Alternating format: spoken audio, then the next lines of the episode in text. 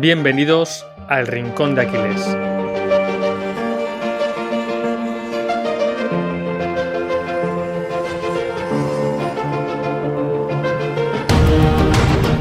Muy buenas David, hoy nuevo episodio y toca un poquito divagar como estábamos hablando antes. Eh, vamos a tocar temas bastante diversos, pero básicamente te quería proponer hablar en este podcast un poco de, de esa diferencia entre el corto y el largo plazo. Eh, por ejemplo, también hablar un poco del tema de la adaptación hedónica que tocó Lucía Wesson en, una de, en uno de los últimos artículos del blog de Diario Estoico, que creo que es un tema que tiene mucho que ver. Y bueno, desvariar un poquito tú y yo sobre esos temas, cómo vemos el largo plazo, el corto, eh, un poquito cómo se enfrentan estas dos cosas. Muy buenas, Sergio, ¿qué tal? Pues como tú has dicho, vamos a hablar en este episodio del corto plazo, del largo plazo y sobre todo de cómo buscar ese equilibrio entre ambas caras para tener una vida plena y que no condicione esa búsqueda del placer instantáneo, del estímulo constante, no nos sintamos condicionados a esa búsqueda de la plenitud, de la satisfacción que nos pueden dar acciones o proyectos dedicadas más al, largo plazo. Eso, yo empezaría diciendo, pues, eso, como el debate que hay entre hay que vivir el momento presente, y yo eso totalmente de acuerdo y creo en eso, pero tampoco hay que caer en los vicios insanos, en ese enfoque hedónico que le da mucha, mucha parte de la sociedad hoy en día de comprar en Amazon, como que tenemos todo al alcance, ver Netflix, estar tirado viendo YouTube todo el día. Eso para mí no es, vivir el momento presente, es una especie de placer fácil de conseguir que al final te adaptas muy rápido. Y luego esa dicotomía de, oye, voy a disfrutar del momento presente, pero también, como tú dices, quiero construir cosas que trasciendan, que merezcan la pena. Y al final, eh, como dice la frase de Roma no se construye en un día, es que todos los proyectos que merecen la pena realmente no se construyen en días, sino en años, meses de trabajo. Entonces, vale, ¿Cómo, nos posicionamos ahí entre el disfrutar el momento presente y el construir o trabajar para esos proyectos que miran más a impactar a la sociedad a cinco años vista, diez años vista? A mí me gusta explicar esto, Sergio, con una frase que seguramente mucha gente haya escuchado, que es la dosis hace el veneno. Y en el corto plazo podemos aplicarla perfectamente. Que veas Netflix no es malo. Que pidas por Amazon algo que necesitas y te llegue por la mañana, no es malo. Que estés en el sofá tirado dos horas sin hacer nada, no es malo. Que te apetezca comerte una pizza porque llevas todo el día trabajando, has entrenado y oye, pues te apetece ese capricho, no es malo. Lo que no es tan bueno es que te pases seis horas al día viendo Netflix, que te comas tres, tres pizzas cada día, que te acostumbres a tener todo ya, eh, ya sea por Amazon, ya sea el internet instantáneo, ya sea que si se te pierde el wifi durante cuatro segundos te pones nervioso, porque te has acostumbrado a tenerlo todo de forma instantánea. Eso sí que sí que no es tan bueno. Y no, diga que, no digo que sea malo, porque aquí entramos ya en esa dicotomía de qué es bueno y qué es malo. Lo que puede ser bueno para mí no puede serlo para ti y viceversa. Al final todo esto de lo bueno y malo es muy subjetivo, pero creo que me entendéis perfectamente cuando digo que, que no es tan bueno Básicamente porque, bueno, el cerebro tiene plasticidad y el cerebro se acostumbra físicamente a estos estímulos. Ya no es algo solo mental. Eh, tú si al cerebro le das un donut, es más probable que te vuelva a pedir otro donut dentro de poco.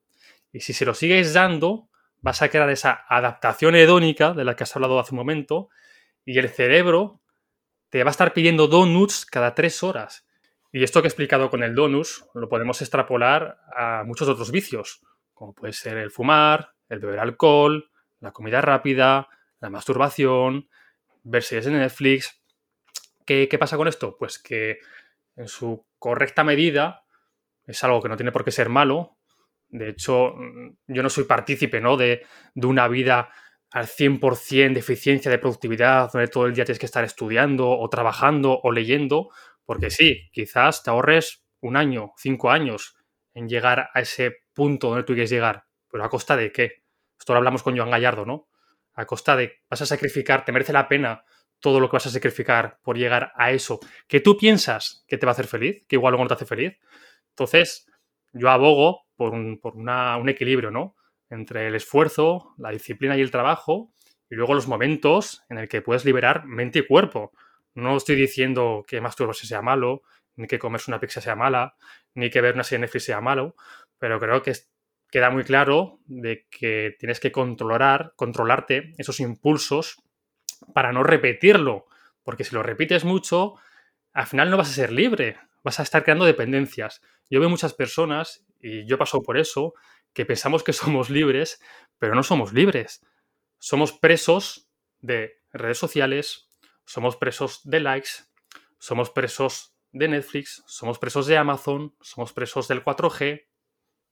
Totalmente de acuerdo, David. Y yo, igual que tú, creo que me sitúo en una escala de grises. Quizás tienda un poquito más hacia esa visión un poco de, no más extremista, pero sí más que abogo quizás un poco más por rechazar más esos caprichos, que de hecho hemos tenido algún debate tú y yo, y quizás abogo más por esa productividad, pero eh, siempre teniendo esa pequeña dosis de pequeños disfrutes que incluso si quieres maximizar tu productividad, y es, esto es una opinión totalmente, el ver una, una peli con tu pareja, el dar un paseo con tu pareja que aparentemente no te aporta nada, que yo desde aquí, bueno, eh, los disfruto como un enano y me ayudan a desconectar muchísimo, eh, creo que ese tipo de cosas que aparentemente eh, no aportan a tus objetivos y tal, son los que hacen que ese día merezca la pena. Son los que hacen que ese día realmente hayas disfrutado como un enano, aunque hayas estado 10 horas trabajando. ¿Por qué? Por esos pequeños detalles, por esos pequeños momentos que sí, que si te pones a medirlo, que si mi objetivo, que si no sé qué, puede que no esté en tus objetivos, pero al final estás disfrutando, ¿no? Y estás desconectando sobre todo y estás recargando pilas en esos momentos. Que mucha gente se piensa que tienes 24 horas, que las 24 horas vas a ser igual de eficiente, que puedes trabajar 15 horas. Venga. Sí, sí, no, es, es imposible. Bueno, a ti ya a mí nos pasa muchas veces, ¿no? Cuando tenemos reuniones de trabajo, que cuando pasamos las dos horas es que es imposible ya estar igual de conectado que al principio. O sea, el cerro te dice que hasta aquí necesitas un descanso. Eh, a mí me hace gracia en, un podcast de Dubar Echeguren, Carlo Marella y, Alberto de Macrobuizar, que alguna vez sale este tema ¿no? del corto largo plazo. Ellos ponen el ejemplo ¿no? de la típica persona que, pues un chaval de 18, 20, 22 años, que se quiere poner fuerte, que no compite, y que pues en una comida familiar o en una cena especial de amigos que llevan sin verse un año, va con su tupper, con su arroz y pollo, ¿no? Y, dicen que, no seas pringado, tío. O sea, no mezcles, no confundas el ser disciplinado, el tomarte tu entrenamiento, tu dieta en serio, cuando no vas a competir, ¿sabes? Olvídate de ese largo plazo, olvídate de esa cena que no va a hacer que tus resultados varíen apenas y disfruta de ese momento disfruta con tu familia, disfruta con tus amigos. Que te voy a corregir, David, un momento, porque creo que si piensas en el largo plazo no te llevas el tupper. ¿Por qué? Porque en el largo plazo tienes que cuidar tus relaciones, tienes que... Eres un ser social, vaya, tienes que cuidar esas relaciones y entra en tu largo plazo. Si, en, en, cambio, si piensas en el corto plazo, en soy súper disciplinado, soy no sé qué, y ojo, que si entra en tu objetivo, pero en el caso que has comentado de un chaval que no quiere competir, Simplemente es esa capacidad de ser flexible de la que también habla mucho Alberto. Totalmente. Y al final lo que has dicho es cuestión de prioridades, ¿no? ¿Qué priorizabas para ti? ¿Tus amigos, tu familia o verte mamadísimo dentro de un año? Y estamos hablando, no estamos criticando ¿no? la gente que hace eso, ni mucho menos. Eh, sobre todo es gente que yo admiro porque suele ser gente muy disciplinada y con una capacidad de trabajo mucho por encima de, muy por encima de la media. Pero siendo sinceros y realistas, el 99% de personas que hacen eso no van a competir en sus vidas. No van a competir. Simplemente tienen ese, esa concepción de que si se saltan una comida van a echar por, patas todo lo que han conseguido. Cuando no es así. Y eso no significa que si te tocaba arroz y pollo, te metas tres pizzas y dos helados. Pero como tú dices, mm, no dejes de las autorrelaciones porque también son importantes, sobre todo a largo plazo. Y para no irnos mucho del tema, también me gustaría comentarte, Sergio, ¿qué opinas tú de lo que hemos hablado hace un momento, ¿no? De disfrutar el presente porque al final no sabes qué va a pasar en el futuro. Damos por hecho muchas veces que vamos a vivir 80, 90, 100 años y nos podemos morir dentro de un mes, dentro de seis meses o dentro de cinco años. ¿Hasta qué punto nos es rentable sacrificar muchos momentos presentes por ese largo plazo, Sergio? Pues mira, vamos a partir de que el futuro no nos pertenece y voy a sacar una frase de Schopenhauer del arte de ser feliz. Es un pequeño extracto, ¿vale? Y dice, un futuro siempre incierto, que está siempre en manos del destino, por mucho que luchemos contra él. Y eso es algo que hay que tener en cuenta y creo que es un mensaje muy estoico de el futuro no te pertenece. Vale, puedes interpretar ese mensaje como ah, el futuro no me pertenece, voy a hacer lo que me dé la gana, voy a vivir al límite, me voy a poner hasta arriba, eh, todos los vicios que pueda. Creo que esa es una interpretación errónea para mí. Y luego puedes pensar en, vale, el futuro no me pertenece, puedo pensar en el futuro y a largo plazo, aunque nunca me llega a pertenecer, pero puedo sembrar semillas y disfrutar mientras siembro esas semillas. O sea, yo creo que a la hora de trabajar en proyectos a largo plazo, como por ejemplo este podcast o Diario Estoico, lo que mola y lo bonito es que en el día a día del proyecto nosotros trabajamos. Aunque sabemos que los frutos que pueda dar en el futuro son mucho mayores y que ahora quizás pues haciendo otras cosas a corto plazo podríamos obtener más frutos que, ojo, hablando de frutos a nivel monetario, por ejemplo. Pero realmente disfrutamos muchísimo haciéndolo. Disfrutamos en cada reunión, aunque a las dos horas nos den ganas de, matarte, David, pero bueno. Totalmente, creo que la clave es tener una vida, estar dentro de unos proyectos, y ya no hablo solo a nivel profesional, ¿no? A nivel personal, en el que puedas disfrutar del camino. Y esto es un tema que ya hemos hablado en este podcast, y es de que muchos de nosotros, y nos ha pasado a todos, solo vemos el objetivo, ¿no? Ese resultado. Y hasta que no lo consigamos, vamos a estar tranquilos, vamos a ser felices. Cuando la vida se trata de la verdadera felicidad, se trata de luchar por aquello que queremos conseguir, del camino, de disfrutar el día a día, disfrutar cada entrenamiento, disfrutar cada comida, disfrutar cada charla con amigos, disfrutar cada reunión con ese proyecto que quieres lanzar. Y luego si se cumplen tus objetivos, pues enhorabuena, ya por otros pero no puedes postergar tu felicidad ni tu tranquilidad por un resultado, un objetivo que tampoco depende de ti al 100%. Siempre hay factores que no vas a poder controlar. Entonces, elige bien tus batallas y aprende a meterte o a trabajar en proyectos que te hagan feliz día a día. Y claro que habrá días, que habrá momentos que no te apetezca hacer X cosas pero al final a largo plazo, que es lo que hablamos aquí, te va a compensar.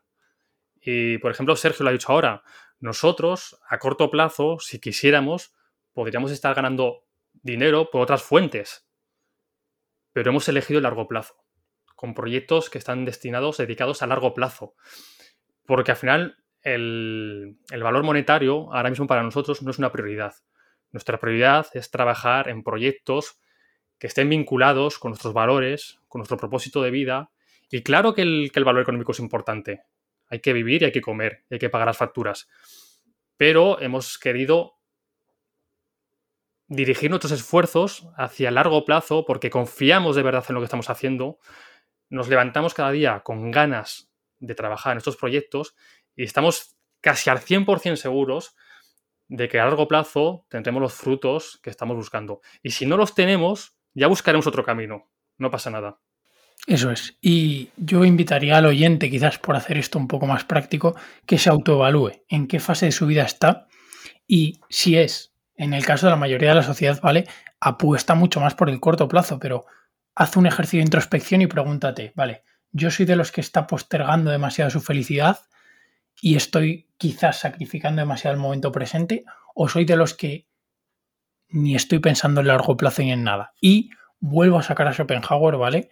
Porque me gustaría leer un fragmento que creo que viene, que viene al pelo eh, para este tema. Podría decirse que gran parte de la sabiduría de la vida se basa en la proporción adecuada que damos a nuestra atención, en parte al presente, en parte al futuro, a fin de que el uno no nos estropee el otro. Vivimos demasiado en el presente que Schopenhauer los llama los imprudentes, otros demasiado en el futuro, los miedosos y los preocupados. Rara vez mantendrá uno la medida justa.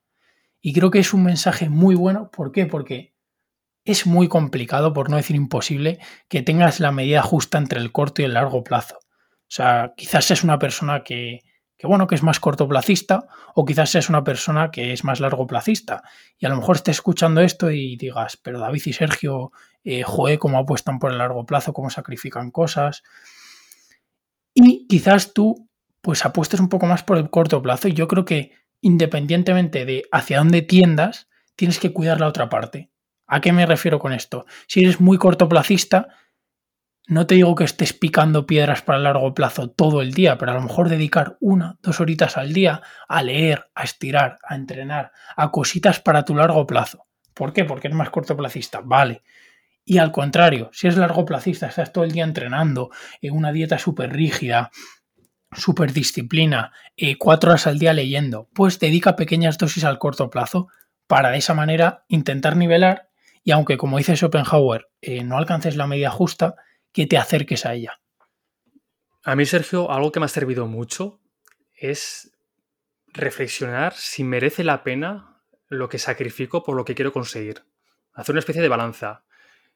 ¿Qué quiero conseguir con todas estas horas que estoy invirtiendo a este deporte, o a este proyecto, o a esta persona?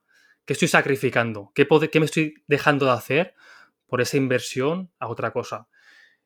Y básicamente, pues tienes que ver la balanza si te merece la pena o no, porque muchas veces sacrificamos momentos por conseguir cosas que igual no merecen la pena. Igual estás trabajando 12, 14 horas al día, haciendo horas extras, simplemente porque tu sueño es comprarte un cochazo, un BMW, un Audi, un Mercedes, cualquiera. ¿Te merece la pena esas 6, 8 horas que estás dejando de estar tiempo con tu familia, o con tu pareja, o con tus amigos, o leyendo, o entrenando, o haciendo mil cosas que te gustaría hacer por ese coche, ojo, no te estoy juzgando. Si, dices que sí, que te merece la pena, adelante. Pero piénsalo bien. Piénsalo bien, porque te puedes morir en cualquier momento. ¿Estarías satisfecho con esa inversión de tiempo para conseguir ese bien material, dejando atrás todo lo demás? A mí me ha pasado, ¿no? ¿no? Que muchas veces idealizamos esos objetivos, idealizamos esos resultados y luego dices, ey, ey, espera, o sea, que me estoy dejando atrás, es que me estoy dejando muchas cosas y es que el tiempo no vuelve. Y el ejemplo que he puesto antes de, del tío, de la persona, o del chico chica, me da igual, que se va con el tupper a esa cena familiar, a esa cena de amigos, y mientras están comiendo todos ahí su chuletón, el tío está ahí con su pechuga de pollo sin sal, es que yo lo he hecho. ¿Sabes? Es que yo eso lo he hecho. Y no es porque me lleva el tupper, pero yo he estado en comidas familiares o en comidas de amigos que llevaba sin ver X meses y estaba más pendiente y más rayado por a ver qué podía comer. Porque mis amigos pues, estaban comiendo una pizza y yo me apetecía que no veas comerme la pizza, pero claro, ¿cómo voy a comer una pizza? ¿Sabes? No me tocaba pizza ese día. Y al final no disfrutas del momento. Yo me pegaba esas cenas y esas comidas más pendiente de, de ya verás mañana, mañana una hora más de cardio para quemar esto y al final no estás en el momento presente. El prosoche, que dice el estoicismo. Totalmente de acuerdo, David. Y me ha pasado con mi madre personalmente que he tenido más de una discusión eh, por el tema de la comida, de, oye mamá, yo como aparte, sobre todo cuando me empecé a meter en este mundillo, ¿no? Del fitness de, mamá, no, yo me hago esto sin sal, sin aceite, a la plancha. Y desde aquí, mamá, te quiero mucho por aguantar esto, que sé que escuchas todos los episodios. Y, y al final yo creo que voy más encontrando el equilibrio de, mamá, ¿qué hay de comer esto? Vale, pues venga, como un poco menos y me hago otra cosa. Pero como que intentes buscar ese equilibrio y como dice David, eh, ese momento presente, ese prosoche. Y eso creo que te lo da la experiencia, ¿no? O sea, al final, pues tú te has dado cuenta, yo me he dado cuenta porque hemos estado en ese punto y luego reflexionas y dices, ¿en serio me merece la pena por una cena estar más pendiente de qué voy a comer, qué no voy a comer, en vez de disfrutar y liberarme y, estar ahí en ese momento con esos amigos, con esos familiares, con tu pareja, con quien sea? ¿Merece la pena por, por 3 gramos de, de grasa, por 3 gramos de músculo? Yo creo, yo creo que no. Eso es, y sobre todo que los resultados, lo que tú dices, son marginales, son muy pequeños y quizás incluso... Eh, al... El 80-20, ¿no? Que hablamos en el episodio. Al final céntrate más en lo que haces la mayor parte de la semana y, no pasa nada porque una comida o una cena a la semana te saltes la dieta. No pasa absolutamente nada. Y mucha gente se olvida de la base de la pirámide que es la adherencia. El lo vas a mantener a largo plazo, porque a lo mejor si haces un entrenamiento el demonio que acabas con dolor de codos, de hombros, y, de lumbar porque sí, es lo óptimo para hipertrofia y no sé qué, o haces un entreno que no te gusta porque es lo óptimo para X, a lo mejor no lo mantienes en el tiempo y en cambio vas a entrenar con colegas, quizás entrenas un poquito más relajado o entrenas no al máximo al 100% siempre, pero estás manteniéndolo en el tiempo. Lo mismo con la comida, que creo que es un ejemplo mejor de a lo mejor comes una semana y tienes tal estrés que llegas al fin de semana y te metes un atracón porque, claro, estudia libre, echas a perder toda la semana. En cambio, puedes estar toda la semana con pequeños caprichos, eh, comiendo con la familia, compartiendo momentos con amigos, que creo que es los que le dan también valor a ese momento presente y que a largo plazo incluso te van a dar más resultados que sacrificándolo, o sea que beneficia incluso al corto y al largo plazo, o sea que hay cosas que benefician a las dos partes, que no tienen por qué ser excluyentes, aunque la mayoría sí que sean excluyentes. Totalmente, ¿no? Todos nos imaginamos a ese lobo de Wall Street, ¿no? Ese ejecutivo que está trabajando 14, 16 horas al día en la bolsa de Nueva York, que va con traje, que come por la calle corriendo, que está siempre estresado, que siempre está de mala hostia. Y es que es normal, al final no le está dedicando tiempo a la vida, a sus relaciones, a hacer deporte, a estar sentado sin hacer nada. Entonces, no caigas en esa trampa por, por, querer hacerte millonario, por querer escalar mucho en una posición laboral, porque igual no te merece la pena. O igual sí, pero al menos reflexiona antes hacia dónde quieres llegar y todo lo que te vas a dejar por el camino. Porque nada es gratis. Nada es gratis en esta vida. Todo te va a costar algo a ti te merecerá la pena y a mí no, o viceversa. Pero sé consecuente con lo que piensas y con lo que haces. Y sobre todo, no tengas miedo de fallar. La mayoría de la población de la sociedad hoy en día tienen una actitud cortoplacista. Ese estímulo constante que hemos hablado al principio del podcast, esa búsqueda del placer instantáneo, esa ausencia del, dolor. Y cuando digo dolor quiero decir disciplina, esfuerzo, trabajo duro. Lo queremos todo ya todo bonito y todo bien hecho. Pero tú, Sergio, has dicho que al final todo lo que merece la pena conlleva esfuerzo, conlleva disciplina, conlleva trabajo y sobre todo conlleva mucho tiempo. Entonces, no quieras pasar de 0 a 100 en un día. Vete poco a poco. Si el otro día hablaba con una amiga y, se instaló la aplicación esta del móvil que te dice cuántas horas estás, al, estás con el móvil, ¿no? Con, mirando la pantalla. Y, me mandó un mensaje que estaba flipado en colores porque se acaba de dar cuenta de que se pasaba 6, 7 y 8 horas al día mirando la pantalla. Entre YouTube, entre Netflix, entre Instagram, entre WhatsApp. Y no, Sergio, no es algo raro. Es que esas cifras que nos pueden parecer desproporcionadas, si miráramos la media de los móviles, de, sobre todo de gente joven, no van muy lejos de, esas, de esos números. Y, mi amiga me decía que, no se explicaba cómo estaba tanto tiempo. Al final es un tercio del día lo que le estaba dedicando a una pantalla. Y yo lo, que le dije, ¿no? Porque yo también pasé por eso, por esa experiencia hace un tiempo, de darme cuenta y decir, hostia, David, pero, pero te estás pasando aquí muchas horas al móvil. No intentes pasar de 6-7 horas a 2 horas, porque no lo vas a conseguir. No lo vas a conseguir ni de coña. Y encima te vas a frustrar porque vas a pensar que no eres capaz de, de tener esa disciplina escala.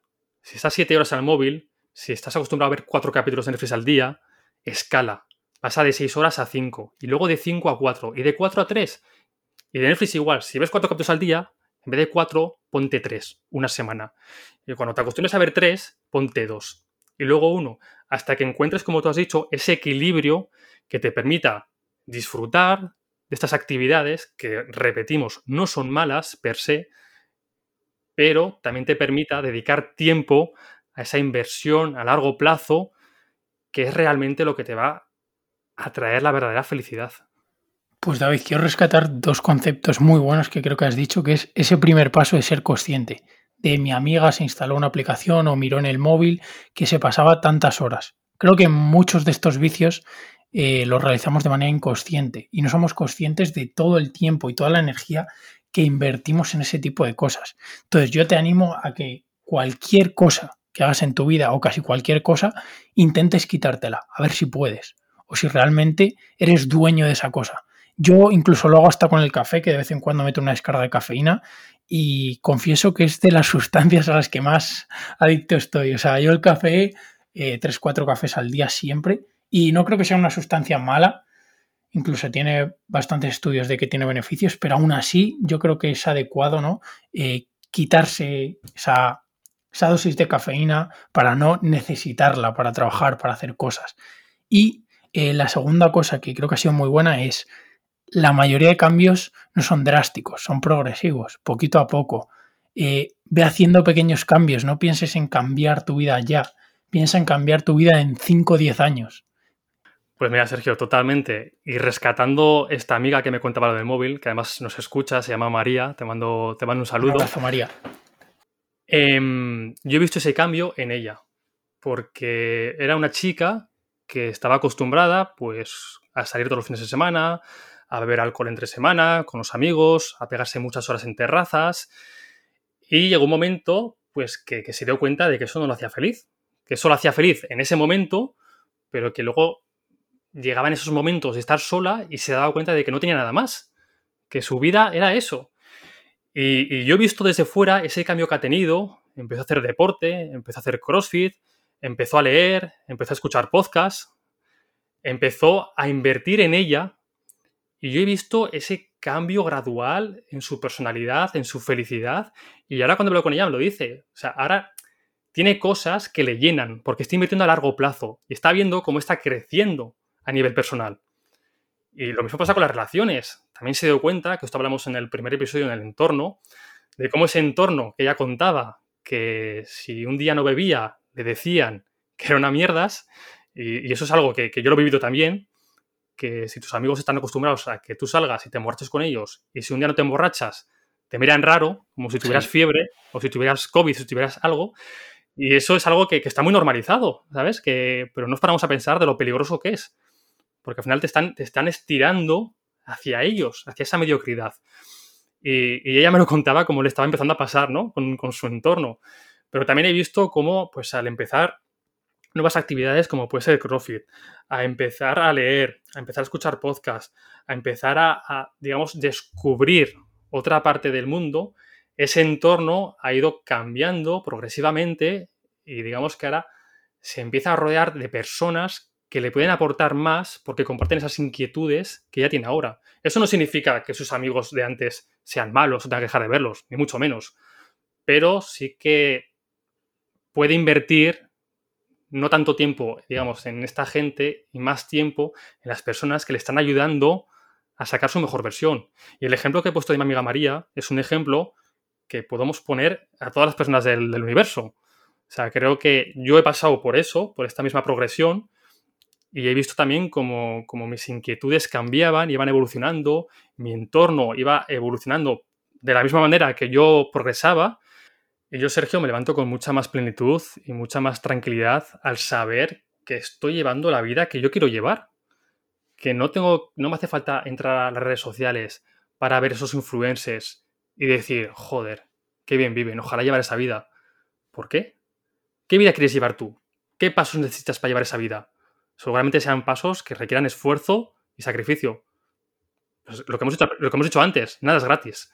Tú eliges si estás dispuesto a pagar ese precio o no. Y volvemos ya para acabar, Sergio, que, me estoy soltando aquí la chapa, a lo bueno y lo malo. Que quede claro que en ningún momento decimos que algo sea mejor que otra cosa o peor. Eso es algo subjetivo que solo lo puede decidir cada persona. Pero reflexiona al menos, porque lo que más veo es la incongruencia de gente que quiere resultados a largo plazo, de gente que actúa de esta manera, pero luego ellos actúan a corto plazo, porque no están dispuestos a, dedicarle ese esfuerzo y ese sacrificio a lo que quieren conseguir. Y ahí entran las frustraciones, ¿no? Es decir, actúo de una manera, pero no vivo como yo me gustaría. Entonces me frustro y ahí entramos en un círculo vicioso que pueden acabar pues, en depresiones o en ansiedad, que estamos viendo que son enfermedades del siglo XXI que están creciendo a un nivel espectacular, sobre todo en gente joven. Pues sí, David, y creo que algo muy bueno que has dicho es esa reflexión interna, ese de, yo creo que rescatar esa frase de Mark Twain, que se dice tanto en redes sociales de cada vez que te encuentres del lado de la mayoría, es momento de hacer una pausa y reflexionar, creo que es clave y que se ve reflejada en la historia de tu amiga María, porque al final es, oye, ¿qué quieres tú en tu vida? O sea, la mediocridad es, es la pandemia. Es la pandemia, o sea, es una pandemia la mediocridad. Y tú no quieres ser como la media, de verdad que no lo quieres. Lo que pasa que si no quieres ser como la media, tienes que estar dispuesto a realizar sacrificios y lo que dice David, a renunciar a ciertas cosas que quizás a corto plazo parezcan mejores, pero no. Y justo ahora me estoy leyendo un libro que habla mucho de esto, el de Principles, que es como la primera parte es la biografía de Ray Dalio, un inversor estadounidense, y él habla mucho de, de, esas, de esos errores que tienes tú en tu vida y cómo puedes aprender de ellos, y como que representa un poco la vida, ¿no? Como una línea ascendente, pero con pequeñas bajadas. De oye, vas a tener problemas, ¿vale? En este. O sea, no es. La vida va a ser un camino de rosas, y cuando David habla de plenitud, eh, no habla de que no tenga días malos ni tenga problemas. De hecho, los estoicos hablaban mucho de, de abrazar la adversidad y de bueno, de abrazar el destino y de incluir la adversidad en tu día, que lío conceptos, pero eso incluye pequeños retos también para ser mejor, porque si no te retas y no te... y no tienes ciertos estresores buenos, como por ejemplo el entrenamiento. Yo hay veces que entrenamientos que digo, ¿qué hago aquí? ¿Qué hago aquí? Y luego digo, vale, Sergio, lo estás haciendo de forma voluntaria. Pero hay veces que digo, ¿qué hago aquí si me quiero ir a casa a, dormir? O sea, que hago entrenando así como un animal, que no me apetece hacer una serie más. Y eso realmente, acabas el entrenamiento y dices, ojito, ojito cómo estoy mejorando, ojito qué orgulloso me siento. ¿Por qué? Porque realmente las cosas que cuestan son las que merecen la pena. Y vuelvo a rescatar ese mensaje inicial y yo creo que podemos cerrar con esto de los proyectos que merecen la pena son a largo plazo y tienen un coste. Tienen un coste porque si no, lo haría todo el mundo. Si ponerse fuerte fuera fácil, todo el mundo estaría fuerte. Si saber mucho fuera fácil, todo el mundo sabría mucho y todo el mundo sería millonario y entonces no tendría no tendría ese coste y perdería mucho valor. Pues estoy de acuerdo, Sergio, en todo lo que has dicho. Yo me quedo con el mensaje de que yo personalmente no quiero ser como la media, pero porque yo lo elijo así. Vosotros reflexionar si queréis ser como la media o queréis destacar. Y si queréis destacar y sobresalir, eso tiene un precio. Y volver a reflexionar si ese precio estáis dispuestos a pagarlo. Y si estáis dispuestos a pagarlo, cumplir. Pero cumplir. Porque pensar no sirve nada. Sirve accionar. Porque muchos pensamos lo que queremos ser, en lo que nos queremos convertir, pero muy poquita gente son los que pasan a la acción. Y esa gente es la que realmente tiene esos resultados y cumple esos sueños que, ellos quieren. Así que nada, Sergio, eh, lo dejamos por aquí hoy. Espero que os haya gustado este podcast, que ha sido más improvisado que el resto de podcasts, pero creo que, hemos dejado algún aprendizaje que otro. Y nada, nos vemos en el siguiente miércoles, por cierto, con una entrevista que, os va a gustar mucho de una persona muy conocida. Así que con ganas de que la escuchéis. Un saludo. Yo por cerrar, David, eh, toma responsabilidad de tu vida, lo que ha hecho David. Responsabilízate y actúa. Adiós. Adiós.